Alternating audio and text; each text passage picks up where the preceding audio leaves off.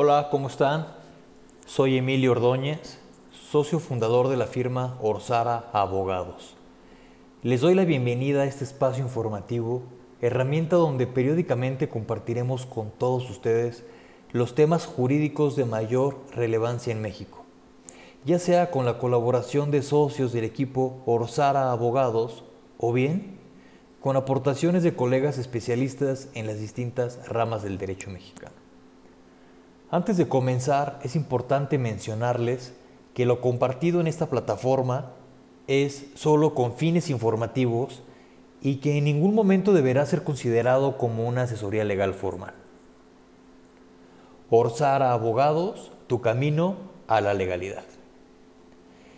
En lo que atañe al arrendamiento en tiempos de COVID-19, debemos comenzar con recordar lo establecido en los artículos 1792 y 1793 del Código Civil Federal, en el que se delimita la existencia de dos tipos de acuerdo de voluntades, los contratos y los convenios. Los contratos producen o transfieren las obligaciones y derechos, mientras que los convenios, en sentido estricto, crean, transfieren, modifican o extinguen obligaciones.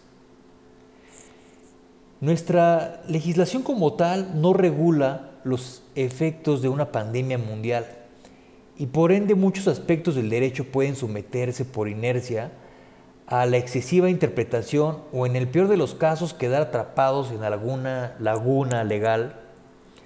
Sin embargo, para evitar estos conflictos podemos echar mano de las herramientas que se encuentran dentro de la misma ley para solucionar las controversias, ya que si bien el derecho es dinámico en cuanto a problemas, también puede serlo en soluciones. El contrato de arrendamiento, amigos, crea una relación entre un arrendador que decide conceder el uso o goce temporal de una cosa a cambio de que el arrendatario pague un precio cierto. Mientras que en un convenio se modifican estos derechos y obligaciones derivados de esta relación contractual preexistente. Debido al COVID-19, el arrendador y el arrendatario deberán echar mano de la negociación, ya que ante la contingencia pueden llegar a producirse diversas modificaciones respecto a pagos, temporalidad y condiciones de contrato, etc. Esto deberá quedar por escrito en un convenio que contenga la firma de ambas partes para dar mayor certeza jurídica. De esta manera se obtiene un documento en donde se constatará de manera oficial el acuerdo.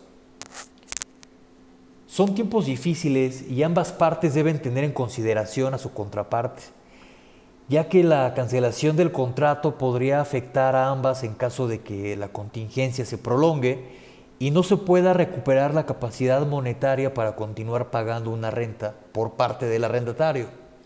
O bien, que el arrendador se coloque en el supuesto de dejar de percibir el ingreso que le proporcionaba el arrendar su bien.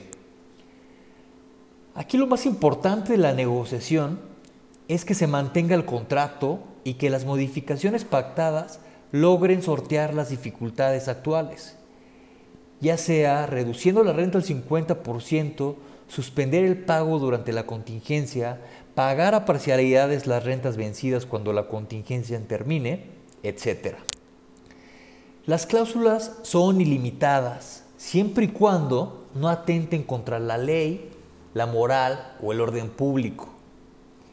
En nuestra opinión, es mucho mejor llegar a un acuerdo que llegar a un proceso judicial. En general, cada caso tiene sus particularidades. Por eso, amigos, es vital que se lleve el estudio y análisis de los términos y condiciones de los distintos acuerdos previos que tengan ustedes como arrendatarios y arrendadores, ya que eso incidirá en la viabilidad de las soluciones futuras.